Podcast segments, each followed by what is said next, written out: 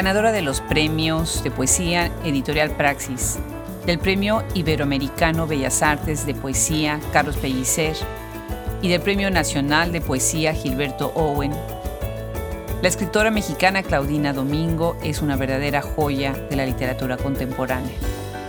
Nacida el 8 de septiembre de 1982 en la Ciudad de México, es además ensayista. Fue becaria del programa Jóvenes Creadores del Fondo Nacional de la Cultura y las Artes en tres ocasiones y su obra ha sido incluida en la antología 20 años de poesía, Jóvenes Creadores del FONCA. También está en A Golpe de Linterna, Más de 100 años de cuento mexicano, volumen 3. Estoy segura que les encantará esta conversación. Los saluda desde este micrófono Adriana Pacheco. Ya tenía mucho tiempo que estaba esperando esta entrevista con Claudina Domingo. Eh, me acuerdo muy bien cuando salió su libro, uno de sus libros en sexto piso, que estaba yo ya diciendo, a ver a qué hora, a ver a qué hora podemos traerle este micrófono. Y bueno, no, finalmente estás acá. Muchísimas gracias, Claudina. Qué gusto. Gracias por sumarte. Hablemos Escritoras. Muchísimas gracias a ti, Adriana, por esta invitación. Es un gran placer estar con tu audiencia, estar dialogando contigo, ¿no? Eh, me, da mucho gusto. Igualmente, igualmente, de verdad que sí. Bueno, como escuchan, eh, Claudine y yo tenemos más o menos el mismo acento, otra mexicana que viene a este micrófono, el gran talento de México. Y aunque México es muy grande y tenemos muchos acentos, bueno, pues eh, tú, Claudina, eres de la Ciudad de México, ¿verdad? Sí, este, nací en la Ciudad de México y he vivido aquí prácticamente toda mi vida, ¿no? Entonces, sí tengo eh, el acento más, un poco más chilango quizá. Que... Así decimos, ¿verdad? Los chilangos. Y además esa ciudad tan linda, tan arbolada. No sé si las personas que nos están escuchando imaginan esta ciudad como esta gran, gran, es un gran bosque. Dentro de todo lo caótico que es, ¿verdad? La Ciudad de México está llena de árboles, ¿no? Sí, es una ciudad bastante bastante privilegiada en ese sentido. Hay épocas del año que son muy, muy bellas, sobre todo en primavera, cuando todo florecen todas las jacarandas, ¿no? ¿Cómo no? ¿Qué es qué árbol tan espectacular? Bueno, la obra de Claudina a mí me encantó por muchas cosas. Y una de ellas es, eh, uno de sus temas, me pareció muy interesante, uno de sus temas es la confusión. Creo que muy pocos aceptamos que la verdad es que la mayor parte del tiempo estamos confundidos, ¿no? y eh, otro de tus temas es, son las mentiras. Y bueno, con esto podemos empezar un poco en uno de tus libros, Tránsito, eh, que ganó, por cierto, el Premio Iberoamericano Bellas Artes de Poesía Carlos Pellicer. Felicidades, Claudina, por ese premio. Sí, sí. Cuéntanos de este libro, cuéntanos de esta idea de escribir. ¿Cómo empiezas a escribir? ¿Y por qué escribir de la confusión y las mentiras? Eh, mira, eh, em, yo empecé escribiendo poesía, empecé, no sé, en, la pubertad, algo así, pero fue en la adolescencia que yo vivía, donde ahora estoy viviendo, en el sur de la Ciudad de México, y no conocía el centro de la Ciudad de México. Y cuando tenía, no sé, como 15 años, 16 años, empecé a ir sola hacia el centro de la Ciudad de México, hacia la colonia Roma, hacia, es decir, hacia una ciudad que yo no conocía desde aquí, ¿no? alguna vez me llevaban mis papás, pero no, no la conocía. Y me, me enamoré de esa ciudad, del, del centro histórico, me, me fascinó el centro de la Ciudad de México. Y años más tarde, y bueno, intenté escribir algunos poemas, pero eran ejercicios adolescentes, obviamente, ¿no? Y me di cuenta de que no había conseguido en varios intentos lo que yo quería. Y cuando me mudé a vivir sola a los 23 años, me mudé justamente al centro de la Ciudad de México y empecé a, eh, digamos que también empecé a vivir la Ciudad de México. Me empezaron a pasar cosas en determinados lugares, empecé a relacionar también lo, autobiográfico con la ciudad. Entonces, a los, a los 24 años, algo así, propuse este proyecto para la beca de jóvenes creadores, fue mi primera beca en 2007-2008. Digamos que para 2007, principios de 2008, ya había como también, además de, de que todavía tenía un gran enamoramiento por la Ciudad de México, ya había como esta parte autobiográfica y pude generar como esta maqueta, este mapa urbano en donde también está imbricado lo personal, lo emocional, eh, lo íntimo, ¿no? y fue un proyecto que me tomó dos años, fue mucho trabajo porque yo quería que estuviera representado todo, ¿no? Eh, en 24 poemas, ¿no? Me, metí como en un rollo muy clavado y finalmente hubo cosas que no estuvieron representados, por ejemplo, no está Xochimilco, ¿no? Pero quería que fueran 24 poemas, no 25, ni 26, ni 23, ¿no? Como las horas del día 24. Entonces fue una labor muy ardua, pero ahí me, me apasioné por el trabajo literario, ahí me di cuenta de lo difícil que es eh, escribir un libro, pero lo gratificante también que es escribir un libro que uno, en el que uno tiene, en el que uno piensa que se lo juega todo, ¿no? Y un poco las mentiras y el engaño y la confusión creo que tienen que ver un poco con el espíritu eh, de, de, lo que Guillermo Prieto llamaba el lépero, el chilango lépero, que no es que no es mentiroso, pero que puede mentir, que no le gusta engañar, pero que puede hacerlo. Eh, eh, toda esta ambigüedad del chilango y de, y, de, la ciudad, de cómo es la ciudad, eh, creo que tiene que ver un poco con esta mezcla o esta ambigüedad entre mentira, confusión, engaño. Qué interesante, bellísimo. La conversación empieza, como se dan cuenta quienes están escuchando ahorita, sobre la ciudad, porque este libro, bueno, se llama Tránsito y es eso, es un transitar, pero además tiene algo muy peculiar está acotado por paréntesis. Son rupturas que a la vez estás dándote cuenta de que hay como una continuidad entre una y otra, pero muy vanguardista el estilo y como lo, fuiste tú separando a través de estos paréntesis, que te hacen incluso hasta respirar de manera distinta cuando lo lees en voz alta, que fue el ejercicio que yo hice cuando, cuando lo leí. Sí, yo quería que el, que el lenguaje y que el orden del lenguaje en, el, en la página pues fuera justamente un reflejo de la ciudad, de la forma caótica que tiene la Ciudad de México o de, o, de más bien de la distorsión que tiene en el orden, de su propio orden, pero un orden distorsionado y como llevado a trompicones y como lleno de pausas y alargamientos donde se supone que no los debería haber, ¿no? Eh, y también era un juego como, digamos, con dos tipos de voces, una voz eh, que va entre paréntesis, que es más íntima y que a veces es más em, profunda, y una voz que a veces va entre comillas, que es una voz un poco más sentenciosa, ¿no? Es un poco una voz otro, otro segmento de, de, la voz lírica, pero que es más, más sentencioso de alguna forma, ¿no? Claro, claro. Me interesa además muchísimo esta idea de escribir a la ciudad. Hay tantas escritoras que ahora están escribiendo la ciudad. Hace poco platicamos con Claudia Kerik, que escribió un libro bellísimo a través, es la recopilación de poesía, de poemas, eh, que hablan de la Ciudad de México y encontré tu nombre ahí y me, emocionó muchísimo porque además de que hay otras escritoras que ya están en el proyecto Hablemos Escritoras, es como un gran panorama que hace ella a través de, pues de casi dos siglos, porque sí empieza muy al principio, a fin del siglo XIX, principio del XX, y llega, bueno, pues hasta nuestros días, ¿no? Interesante hablar desde la poesía de la ciudad, ¿no? Ese es otro proyecto que, en el que tú has colaborado también, ¿no?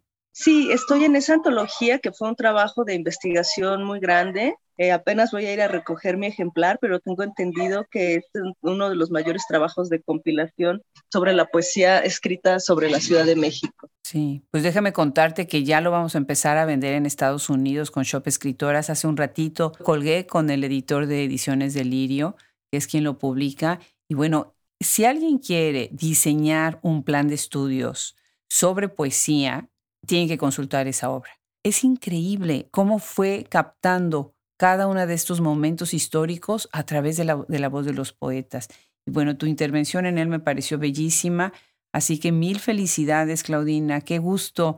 Ella dice, Claudia dice que qué lástima que no pudo tener a muchos, que muchos se quedaron afuera, siempre sucede con las antologías, ¿verdad? Pero tú estás ahí, me da, me da muchísimo gusto. Y acá me gustaría un poquito que nos cuentes sobre tu formación. Ya nos contaste cómo empiezas a, caminar la ciudad, pero en algún momento se ve que tú, en tu manera en la que fuiste educada, criada, tu familia, tu contexto familiar, influye mucho en tu escritura, ¿verdad, Claudina? Sí, bueno, este, no sé, eh, acá en México no es un secreto, pero quizá en Estados Unidos, bueno, si no me ubican, no, lo deben saber.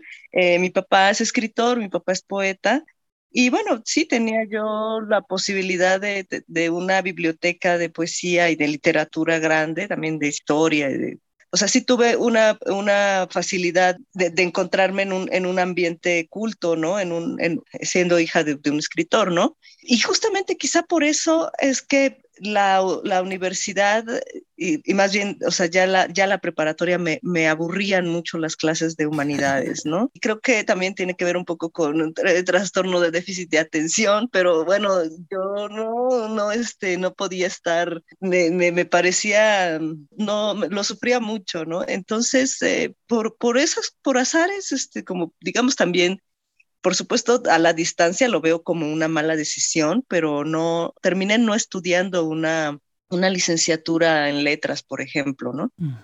No sé si eso sea bueno o sea malo. Sé que, por ejemplo, digamos que me perdí algunas cosas de, de la universidad y que me perdí también las ciertas posibilidades de la carrera académica pero por otro lado, este, también sé que a veces puede ser más árido y más exigente en otros términos las carreras académicas en términos eh, vinculadas a la literatura, ¿no? Bueno, este, digamos que lo que yo leo y lo que voy leyendo lo hago como con eh, cierto capricho, ¿no? No sé, cierta, cierta falta de, no sé, de estructura o de rigor, pero siento que eso también me permite eh, ir, más, ir más fácilmente de un género a otro, de un tema a otro, de un interés a otro, sin sentir que tenga que arraigarme en uno solo, ¿no? Sí, definitivamente el entrecruce, la hibridez se ve en tu obra y eso me parece, bueno, fascinante porque además te permite, sí, muchas licencias, exploras no nada más en los temas, sino también en el estilo, que es la gran riqueza de, de las escritoras el día de hoy, ¿no? Bueno, pues dentro de este libro, entonces Tránsito, tienes las soledades. ¿Y te parece si seguimos con una lectura, un fragmento de las soledades, para seguir hablando de esta presencia de la ciudad eh, en donde tú estás hablando en él, ¿no? Sí, claro. Voy a, leer una parte eh, para, para no leer muchísimo. Voy a hacer una especie de popurrí del poema.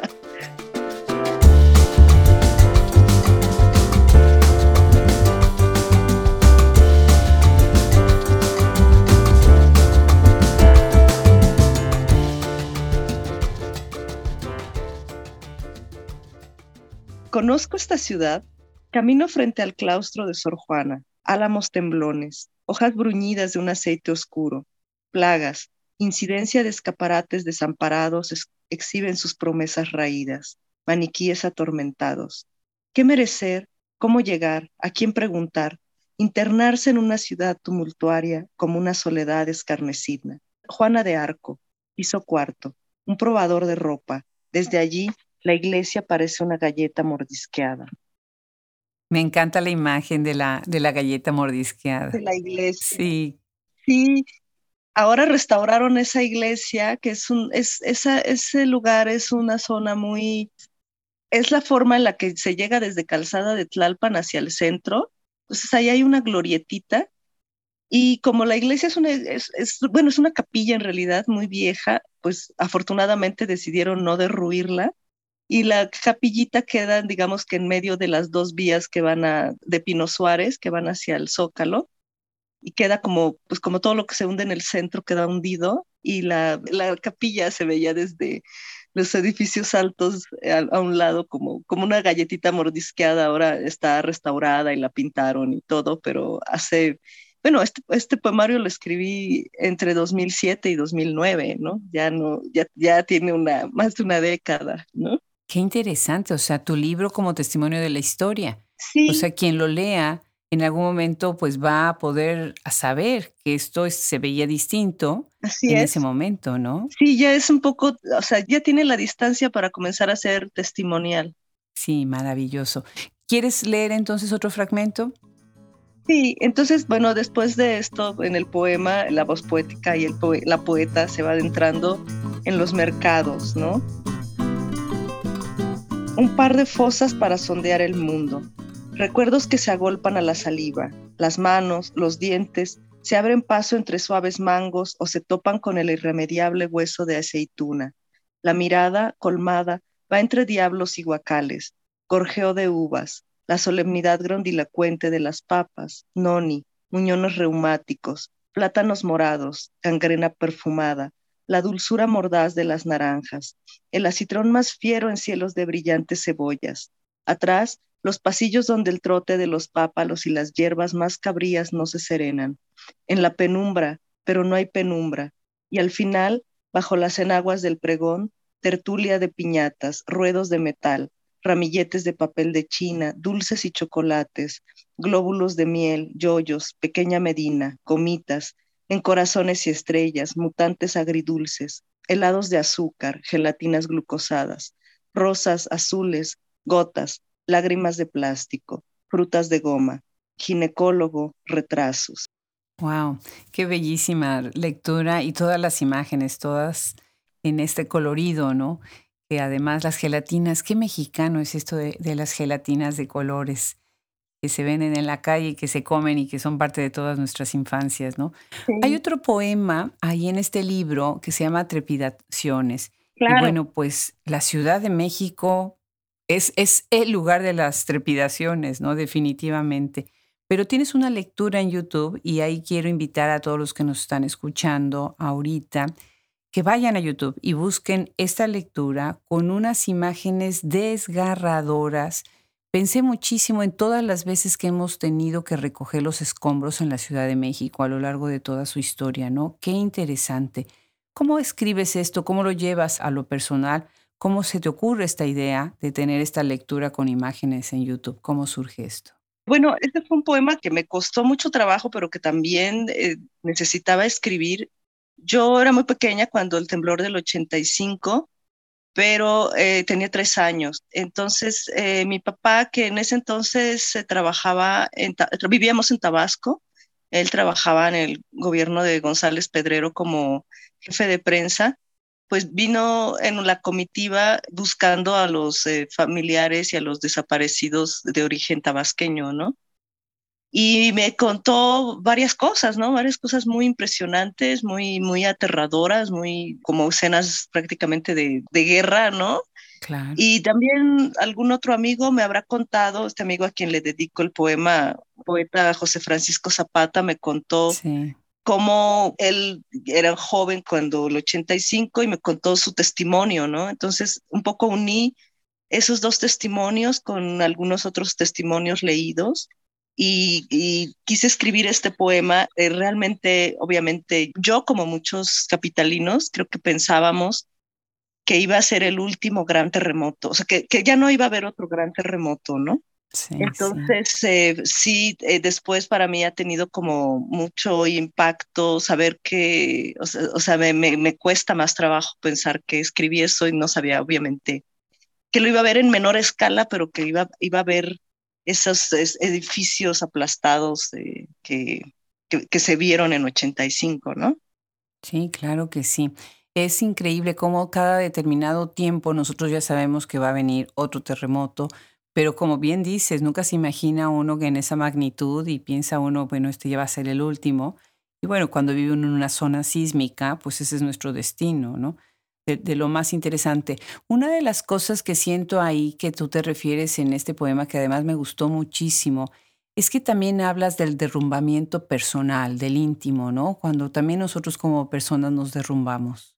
Sí, eh, la idea un poco del, del, de la mm, pues el, eh, de la pena o del, del, dolor personal es algo que creo que atraviesa mi, mi, trabajo, es algo con lo cual yo me siento, sobre todo en términos emocionales, íntimamente ligada, ¿no? Y me interesa que se vea en los poemas, es muy difícil conseguir un punto, un tono en el cual esté expresada el dolor, el duelo, la, la sensación de, de desgarramiento sin que sea totalmente autocompasivo o sin que sea demasiado melodramático. Es muy difícil encontrar ese tono, es lo que más me cuesta trabajo a mí, ¿no? Pues lo hiciste muy bien. La verdad es que ese libro, todo el libro es una belleza. Y después escribes, en el 2017 sucede algo interesante, aparecen dos de tus libros. Ya sabes que no veo de noche, de ediciones atrás adelante, y también aparece Las enemigas con sexto piso, que es un libro que además se vuelve muy, muy mencionado en las redes y en el medio en general, ¿no? Platiquemos primero de cómo sucede esto, que son los dos libros al mismo tiempo. Ganas en ese año también, un poco antes o después, ahorita cuéntanos el Premio Nacional de Poesía Gilberto Owen, ¿no? Qué, qué interesante. Y el libro es bellísimo, bellísimo, me, me encantó por nostálgico, lleno de sentencias, lleno de aforismos. Es un libro sabio, así lo leería yo, este Claudina. Bueno, eh, fíjate que cuando terminé de escribir eh, Tránsito, era finales de 2009, yo para, para entonces ya tenía el interés de, de escribir en narrativa, sin embargo, no, digamos que pensaba todavía que tenía mucho tiempo, como que en mis 20 no tuve prisa, ¿no? Este, y pensaba que todavía tenía mucho tiempo como para iniciar una, un trabajo narrativo, ¿no? Eh, y, este, y de pronto empecé a intentar escribir cuentos y no me salían, no sabía por qué no me salían, porque no, no conocía técnicas narrativas, conocía el lenguaje de la poesía, pero digamos que no sabía cómo, por ejemplo, eh, escenificar algo, cómo describir algo, cómo hacer interactuar a los personajes de forma verosímil, o sea, todo que tenía que tener un argumento. Todo eso lo fui aprendiendo a lo largo de varios años, ¿no? Porque pues no se me ocurrió en ese momento tomar un taller literario, sino que, bueno, además pasaban varias cosas en mi vida. Luego tuve una especie de, ¿cómo decirlo?, de bloqueo literario un par de años, unos tres años. Y mientras fui aprendiendo, tuve que aprender el, otro lenguaje, el lenguaje narrativo. Tuve que, digamos, otra vez como, como fue en, la poesía que, digamos que cuando fui adolescente, lo, primero que escribí, pues por fortuna no lo publiqué y eran ejercicios eran ejercicios poéticos. De nueva cuenta tuve que hacer como ese trayecto de unos dos, tres años, casi cuatro, de ejercicios narrativos, ¿no? Y claro que en algún momento sí fue un poco frustrante, sí fue exasperante, ¿no? Este, porque ya tenía un poco más de 30, ¿no? 31, 32. Y de pronto me di cuenta de que no, no había escrito otro libro, pero que lo que quería sacar primero era un libro de, de narrativa, ¿no? Y eh, bueno, yo ya tenía la propuesta de sexto piso de, de, parte de Diego Rabasa, que, que, había leído Tránsito, le había gustado mucho Tránsito. Él me había propuesto en 2012 que cuando yo tuviera un libro de, de narrativa se lo mostrara. Y yo me tardé este, cuatro años, ¿no? En, en, mostrarle, en mostrarle ese libro, ¿no? Ah, mira. Y ese libro, pues, fue Las Enemigas, ¿no? Sí y entonces también lo quise hacer un poco a la, manera de tránsito, como fijarme como ciertos límites, en este caso nueve relatos. Quería hablar sobre el tema de nuestras relaciones con la madre, ¿no? El tema de cómo vivimos a nuestra madre, el tema de cómo vivimos la muerte de los otros, ¿no? Y, entonces eh, fui haciendo como concienzudamente los, eh, como una escaleta y como ver qué, qué, en qué relatos podía poner qué anécdotas, en qué relatos podía poner qué personajes, en qué relatos, cómo iba a moverse el libro a través de esos nueve relatos, ¿no? Sí, de lo más bello también. Este libro, ya sabes que no veo de noche, que sale también en el 2017, y ahí, bueno, obviamente estás abordando otros temas. Me parece que además estás recurriendo mucho a, a una cuestión que es una constante en tu obra, ¿no? que son los sueños, ¿no? que es la cuestión onírica y a la vez, bueno, toda esta cuestión también de los rituales.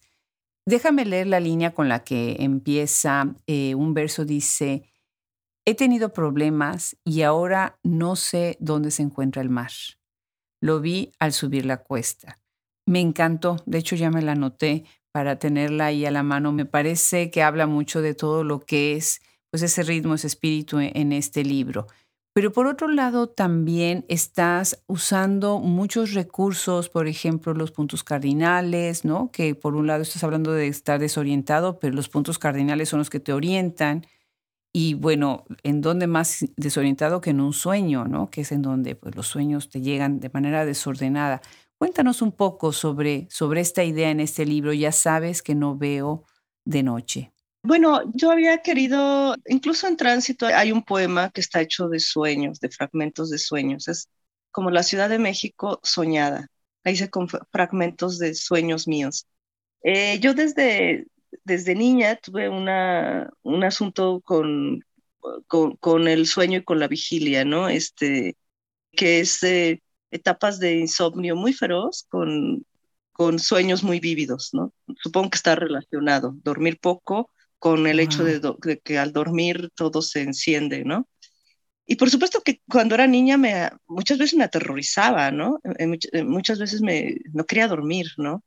Y pues, bueno, no, yo fui hija única hasta los 11 años, ¿no? Y era un poco retraída, entonces no le contaba a nadie ese, todo eso, ¿no? Todo ese mundo interior.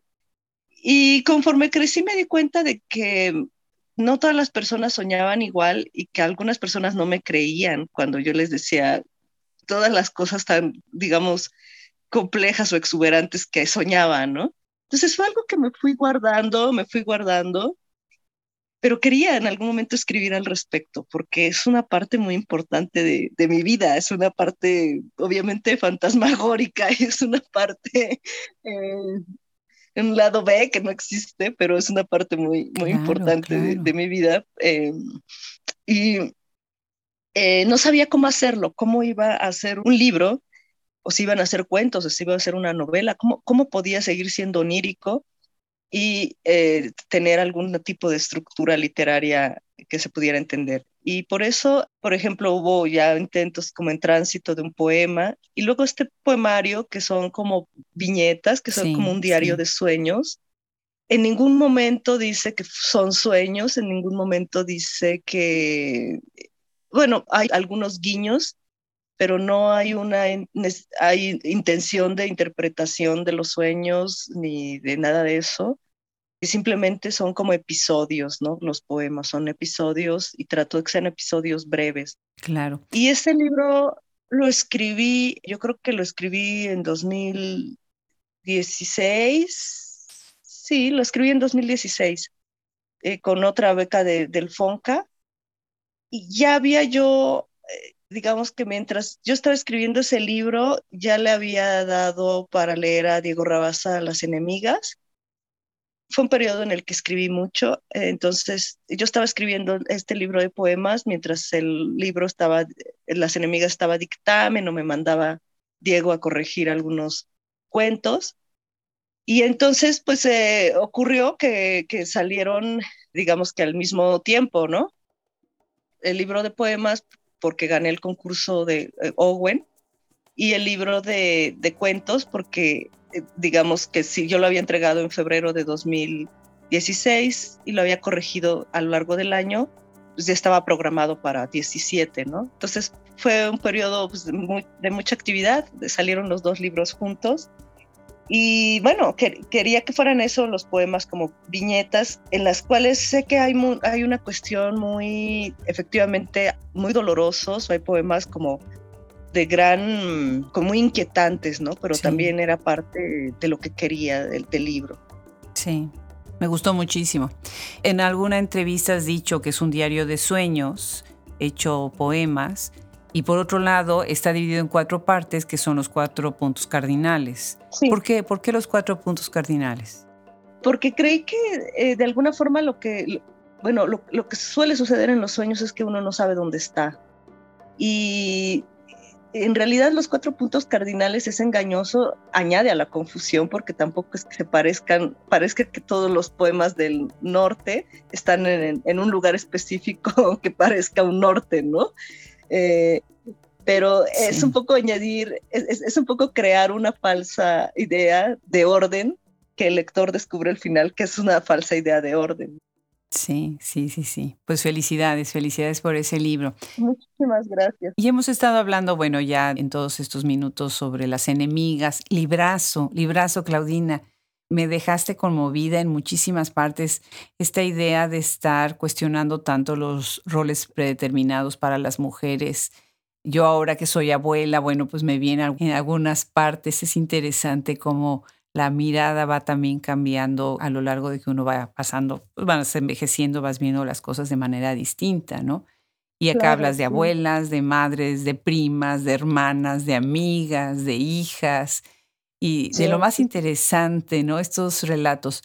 Por otro lado, viene esta persistencia de la soledad, ¿no? Hay muchos relatos en donde está el abuso, el rencor, ¿no? La tristeza, una tristeza de esa desolada, que a veces es la que conmueve en extremo cuando la estás leyendo, porque muchísimas veces te, te, suena familiar, ¿no? En tu sentimiento.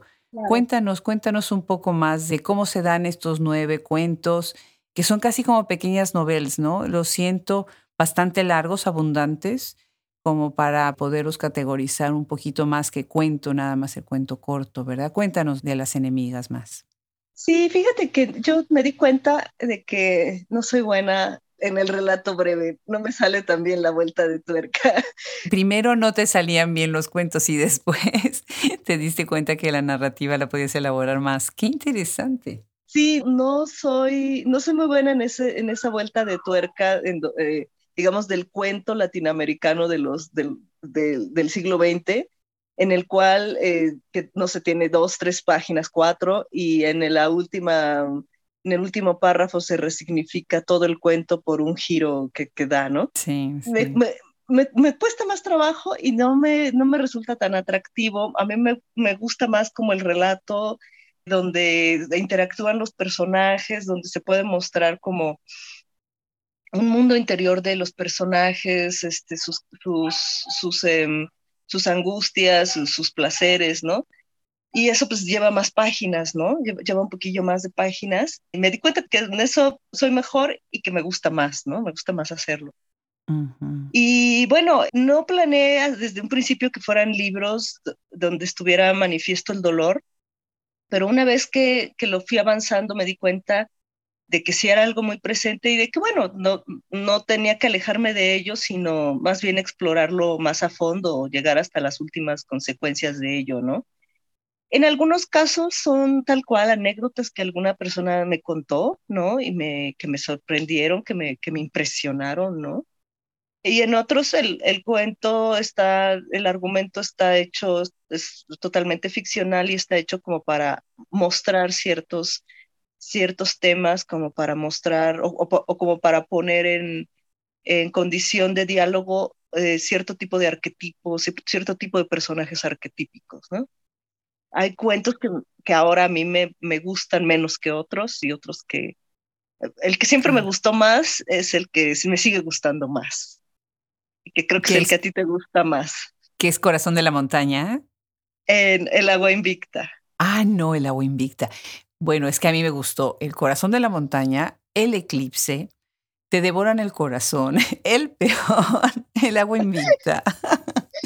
me encantó. Bueno, y ahorita que estamos diciendo los títulos, este de corazón de la montaña, qué frase, Claudina, qué cosa. escuchen esto, dice, uno no tiene hijos para verlos desaparecer se te hace, o sea, un nudo en la garganta. Nada más desolador que una frase así, ¿no? Increíble. Pero entonces, a ti el que más te gusta es El agua invicta. Cuéntanos de ese cuento tan inquietante y tan sorpresivo, y eso totalmente sorpresivo en esta relación entre madre e hija, ¿no? Sí, en este caso del agua invicta, el cuento sí me fue guiando más, eh, digamos que comencé la primera parte cayó una frase, ¿no? De, que esta mujer joven, eh, que no sabemos si está un poco trastornada, bueno, a lo largo del cuento no nos queda claro si está trastornada o no, pero ve a otra chica y dice, ella está sentada en el umbral, ¿cómo alguien puede estar sentado bajo la corriente, no? Sí. Y no sabemos a qué se refiere, ¿no? Pero ve algo en otra muchacha, en una muchacha que está en situación de calle, que que está moneando, que, está, que, pertenece a este, a este sector tan, tan vulnerable de jóvenes que, que viven en la calle, que se, se, drogan en la calle con sustancias muy baratas y muy terribles. Eh, sí, sí, sí, brutal. Y a lo largo del relato me fue, o sea, me fue llevando el relato por sí mismo y no sabemos exactamente qué quiere hacer. A, veces lo llegamos a intuir, qué, qué quiere hacer es esta, esta, chica con, con la muchacha indigente, no sabemos qué, qué es lo que pretende, ¿no? No, sabemos si está enamorada, no sabemos si la quiere salvar, no sabemos si la, en algún momento parece que la quiere usar porque la ve como una puerta hacia una especie de umbral eh, como cósmico, ¿no? Sí. Y mientras va contando eh, su historia de desencuentro con su madre, que no es una historia brutal, que no es una historia, digamos, de, de, abuso físico, sino como de distanciamiento, es una madre fría, es una madre indiferente. Indiferente, distante. Y, y, como que eh, esa también se puede llegar a pensar que esa educación en la frialdad y la distancia es lo que a ella le, le transforma como también los, las emociones hacia los otros, ¿no? Cierto. Y la lleva, mm, por otro lado, no sabemos si, si de verdad ella eh, eh, alucina de pronto o si de verdad eh, si encontró un puente con, con otra dimensión cuando ve como estas cosas este, e, en una especie de, entre ve y siente como estas cosas en una especie de mar plasmático, ¿no? Cuando toca a la chica indigente, ¿no? Entonces realmente el relato me llevó a mí como si yo estuviera sentada bajo la corriente. Eh, Qué maravilla. Y me gustó mucho, me gustó mucho cómo, cómo quedó. O sea, obviamente tuve que trabajarlo mucho, pero tuve como menos control o fue más como como un buen hallazgo, un hallazgo que todavía agradezco, ¿no? Que se me hubiera mostrado como esta, esta dimensión, eh, poder generar una historia así, ¿no? Está muy bueno, está muy bien trabajado, pulido. Yo siempre me pregunto cómo son estas lecturas de ir limpiando y limpiando una escritura, un párrafo, un cuento para llegar a lo que finalmente terminamos leyendo. Pensé mucho en ese cuento en muchos momentos en Inés Arredondo yo sentí como mucho esta, esta visión, como tú dices, como medio indefinida de los personajes que Inés Arredondo te dejaba pues con esa inquietud cuando la leías, ¿no? ¿A quiénes lees tú, este, Claudina? ¿Quiénes son tus influencias? Mira, eh, depende del, digamos, de, la, de lo que esté escribiendo, de lo que, de qué quiera, digamos, aprender, ¿no? porque en ese momento eh, leía mucha, em, bueno, sigo leyendo mucha literatura norteamericana, me gusta mucho la literatura norteamericana de lo que dieron en llamar la generación perdida, ¿no? Ah, mira, me, fascina Carson McCullers. cuando descubrí, cuando por primera vez leí Carson McCullers, me quedé sorprendida, ¿no? Este, dije, vaya, ¿cómo se puede escribir un cuento como, cómo se puede escribir una novela como El corazón es un cazador solitario, ¿no? me gusta mucho John Cheever, me fascina John Cheever, ¿no? Es, es una, o sea, la capacidad para contar una historia, digamos, telenovelera sin que parezca una telenovela es, es algo dificilísimo, ¿no? O sea, les tengo esta admiración de, de, de, cómo de cómo transforman, de cómo transformaron la visión literaria, ¿no? De cómo justo esto que te cuento de lo que aprecio de John Cheever, de que puede contar una historia melodramática sin que parezca una historia melodramática. Qué bien. Entonces, en ese, en ese periodo, cuando escribía Las Enemigas, leía mucha literatura norteamericana del siglo XX, ¿no? Y vaya, después este, leí mucho a Cartarescu, ¿no? Hasta hace poco leí todo lo que había escrito Cartarescu depende, me voy, me voy igual, ¿no? Eh, moviendo, ¿no? Ahorita leo mucha literatura, en muchos, mucha literatura autobiográfica más que autoficcional, mucho trabajo de, de, memoria, ¿no? Eh, releo cosas que alguna vez leí y que no me acordaba exactamente cómo eran, como los diarios de Anais Nin, ¿no? Trópico de Capricornio, ¿no? Sí, sí, sí, cómo no. Sí, entonces ahora estoy más vinculada a este tipo de, literatura de lo autobiográfico. No me, vaya, voy, voy, moviéndome de, intereses y de, lecturas conforme, conforme me van interesando otras otras cosas para escribir. Claro, claro, qué maravilla. ¿Y qué pasa con La Noche del Espejo? Que además qué libro tan bonito, tan bueno, tan fuerte, tan angustiante. O sea, es, otra escritura también que te lleva a ese extremo, ¿no? En este significado, que además desde el título mismo, la noche en el espejo, ¿no? Nada, dos vacíos más claros no podías haber escogido, ¿no? La noche, Y ahora que estás hablando además de tus insomnios, entiendo también esa referencia, ¿no? De la noche. Y por otro lado, el espejo, ¿no? Tan, tan borgiano, tan, tan qué es, qué es, qué nos vemos en el espejo, en dónde nos reflejamos, quién se refleja en ese espejo, ¿no? Cuéntanos un poco cómo empiezas la idea de escribir este libro, La noche en el espejo. Bueno, es, digamos que para cuando yo termino, cuando yo estaba escribiendo la, este libro de también que tiene la palabra noche, ya sabes que no veo de noche, y que era un libro de poesía y ya había terminado Las enemigas. Bueno, era un momento en el cual yo estaba muy acelerada por seguir escribiendo y escribiendo y escribiendo, ¿no? Como muy, este, muy acelerada, ¿no? Y este, y, quise, me parecía que no debía pasar un mes sin, sin que yo escribiera algo, ¿no? Y empecé una, una novelilla este, que tenía en la que aparecía una casa vacía donde aparecían fantasmas y de pronto me sentí muy aburrida, ¿no? Y justo más que una noche, una mañana, desperté tras haber soñado el primer capítulo de La noche en el espejo y dije, claro, esta es la forma en la que voy a poder escribir ese libro sobre los sueños que siempre quise escribir. Wow. Fue también una especie de regalo, ¿no? Lo bajé y dije, está bien, este, por aquí va, ¿no? Esta escritura fue muy diferente a la de, la, a, la de las enemigas. Las enemigas, em, algunas personas sí me, leyeron los cuentos mientras yo los trabajaba. Y en la noche en el espejo yo supe que había tomado una decisión, que era escribir ese libro eh, que podía resultar un poco extravagante y que debía terminarlo antes de, de mostrárselo a nadie porque fácilmente podía, podía resultar en malos entendidos. Yo no quise que el personaje tuviera vigilia. Yo quise que se siguiera, digamos, una especie de posible biografía, de biografía apenas señalada a través de esta novela episódica, de esta novela no lineal, en la cual, pues, el personaje, que de alguna forma, pues, sí, prácticamente soy yo, está perdido en ese mundo maravilloso, pero también escalofriante y en el cual es como si fuera abriendo puerta tras puerta. Muchas veces ella quiere despertar. Hay, hay un tema, por, supuesto que es un homenaje a Alicia en el País de las Maravillas, ¿no? Seguro que sí, seguro que simplemente le quité la, la parte donde eh, sabemos que Alicia está en la vigilia y cuando vuelve a la vigilia, ¿no?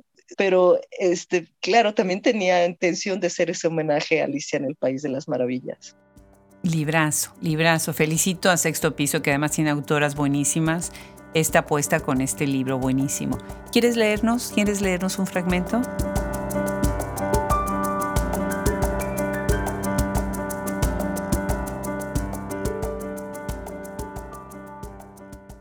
Ya muy cerca entendió lo que era un foso en torno al agujero que rodeaba a Coatlicue, los ingenieros habían ideado un sistema de canales y jardines concéntricos que descendían, cubiertos por cristal de invernadero.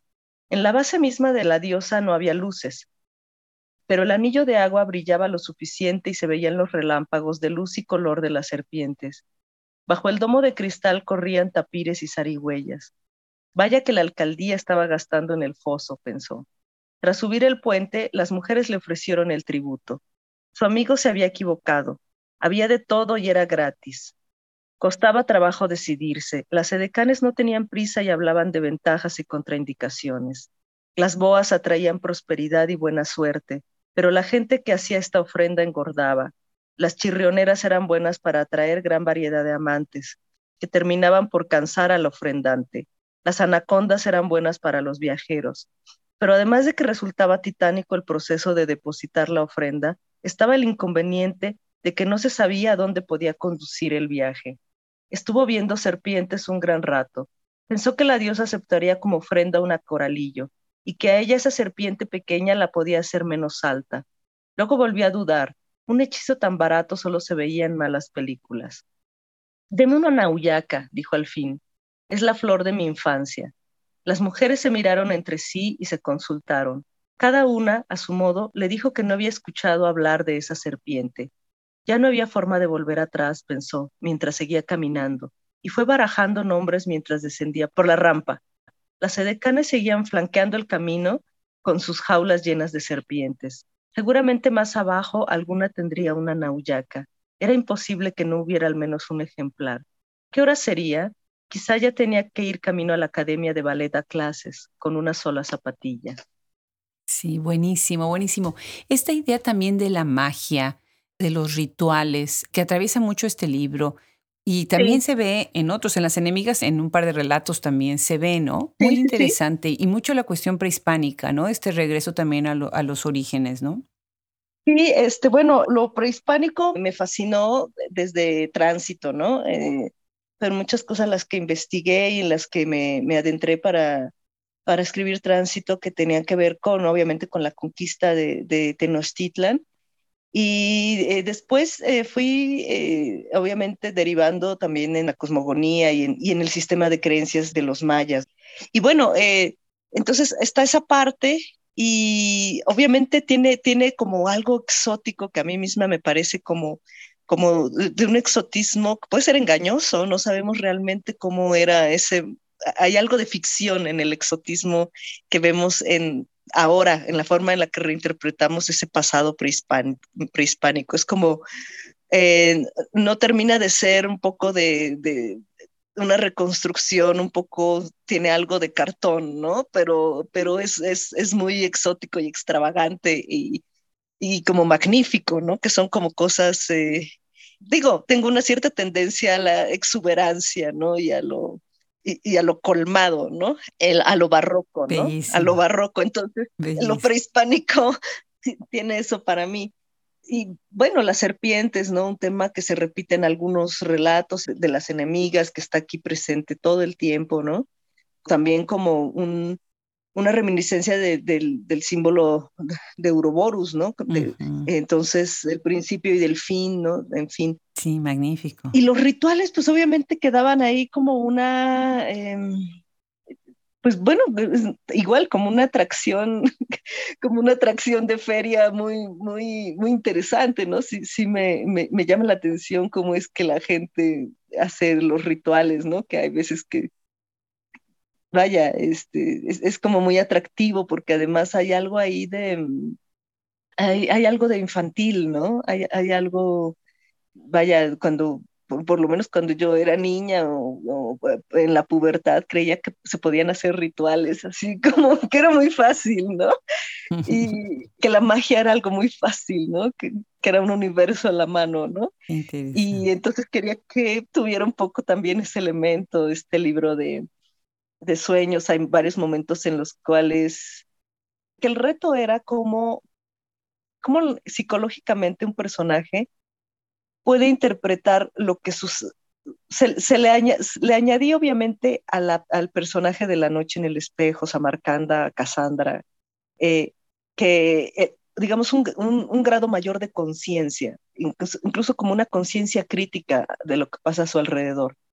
Pero para esta conciencia crítica tiene que haber una, una explicación para muchas de las cosas que ocurren, ¿no? Y a veces no se las cuestiona, pero en otras ocasiones llega a la conclusión de que son mágicas, de que ella, por ejemplo, hace magia, ¿no? Porque nunca puede saber que está soñando. Eso, digamos que destruye el argumento, destruiría el argumento del, del, del libro, ¿no? Ella nunca debe saber que está soñando. Ella, digamos, todo el tiempo eh, tiene que está, está perdida en esto, está extraviada, pero no sabe que está extraviada en el subconsciente, ¿no? ¿Qué es lo que nos pasa cuando soñamos? Estamos sintiendo que estamos despiertos, ¿no? Y la, vigilia en ese momento es nada más parte del sueño mismo. Otra cosa que es muy interesante es la cuestión de los espacios, cómo construye los espacios. Y pensé en Escher, eh, en, cómo eh, viene esto tan intrincado, un plano y otro plano espacial, que te lleva una escalera, te lleva a otra, a otra. Pensé en Cuetzalan y en todas estas poblaciones que tienen estos techos de teja que, que se enciman uno con otro, que se hacen parte del paisaje y terminan siendo como un laberinto. Si fuéramos un gato y corriéramos por arriba de los tejados, ¿no? Me imagino que así sería esa sensación. Hay una parte en donde, déjame leer lo que escribes, dice, a derecha e izquierda la sucesión de tejas en los techos no solo llega al final de la cuadra, sino que se prolonga a la siguiente.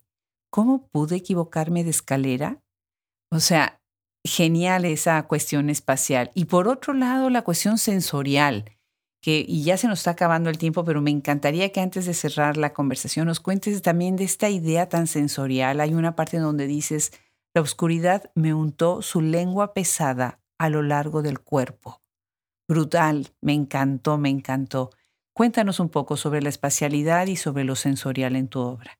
Pues yo creo que tiene que ver con el, con, el hecho de provenir de, o, de haber empezado escribiendo poesía, en donde las descripciones muchas veces pasan por lo sensorial, ¿no?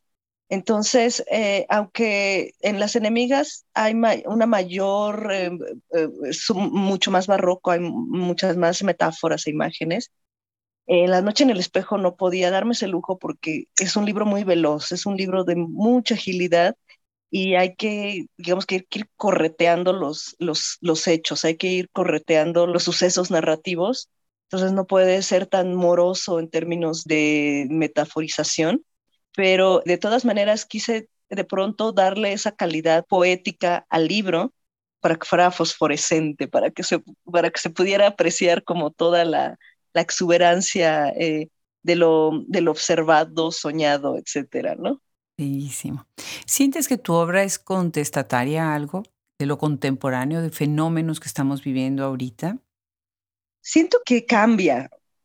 Eh, las enemigas, por supuesto, que tiene una crítica de lo social o una exposición de, lo social y de muchas veces de, lo, injusto, de lo, frío, de lo duro que puede, que puede ser eh, ahora en México con, digamos que con eh, los últimos 20 años con la enorme violencia, como las relaciones se han vuelto más, eh, más duras, ¿no? Incluso más hostiles, ¿no? Y como nos hemos acostumbrado a la hostilidad, ¿no? Eh, y en La noche en el espejo, aunque, aunque, es un, aunque es un libro onírico, aunque es un libro como a medio, a medio camino entre cualquier cosa, tampoco es, lo puedo escribir como ciencia ficción y fantástico, pero es un libro onírico hay de pronto se cuela esa violencia, ¿no? Ella en algún momento cree que la matan, ¿no? Que la, que la acribillan ah, con metralletas, ¿no? Este, sí. pasan cosas muy, muy violentas de pronto que tienen obviamente que ver con, con lo que se observa, con lo que se lee en la realidad mexicana de lo violento, ¿no? Entonces creo que, no sé, no, no, no puedo decir que sea contestatario, pero creo que incluso en La Noche en el Espejo hay un reflejo de lo, de lo que se vive socialmente, ¿no? Sí, pues magnífico. Claudina, de verdad qué gusto haber conversado contigo y quienes están escuchando, no se pierdan leer tanto la narradora como la cuentista como la poeta. Muchísimas felicidades por tu trayectoria y mil, mil gracias por tu generosidad al, sumarte a Hablemos Escritoras. No, muchísimas gracias por el espacio. Es un espacio en el cual han estado escritoras, colegas admiradas, queridas. Y pues la verdad es que yo soy la que, yo soy la que decía, ¿cuándo me va a tocar a mí? Qué bueno que ya me tocó. Entonces te agradezco muchísimo. Al contrario, Claudina, qué delicia de verdad. Un abrazo muy grande desde esta lluviosa Austin tan extraña hasta la Ciudad de México. Un abrazo desde acá, acá hace todavía un poquito de sol, al ratito se va. Hasta luego. Hasta luego, muchísimas gracias.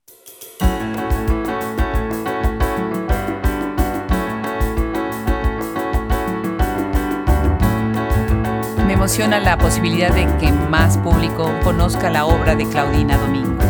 Muchísimas gracias a ella y a Sexto Piso por hacer esto posible y muchísimas gracias a nuestro equipo técnico en social media y también a todos nuestros colaboradores.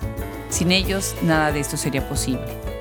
Los esperamos cada lunes y miércoles en nuestros podcasts. No olviden visitar nuestra enciclopedia y nuestra tienda Shop Escritoras, en donde pueden comprar los libros de Claudina Domingo. Se despide de ustedes, Adriana Pacheco.